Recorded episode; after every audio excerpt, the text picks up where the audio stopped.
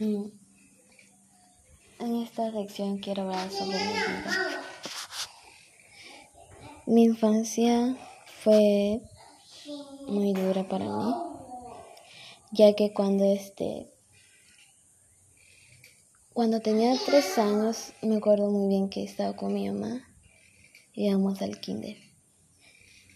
Vi a mi madre con un vestido rojo floreado y me veía caminando. Después de eso me olvidé. Mi padre golpeaba mucho a mi madre. Todavía tengo esos recuerdos. Luego recuerdo que ella estaba sola, sin mi madre. Cuando crecí, mi hermana mayor me golpeaba mucho. Nunca pude jugar con mis amigos, nunca pude jugar con mis primos, ya que mi abuela paterna me lo prohibía la mayoría de las veces. A veces ya no sabía ni qué hacer.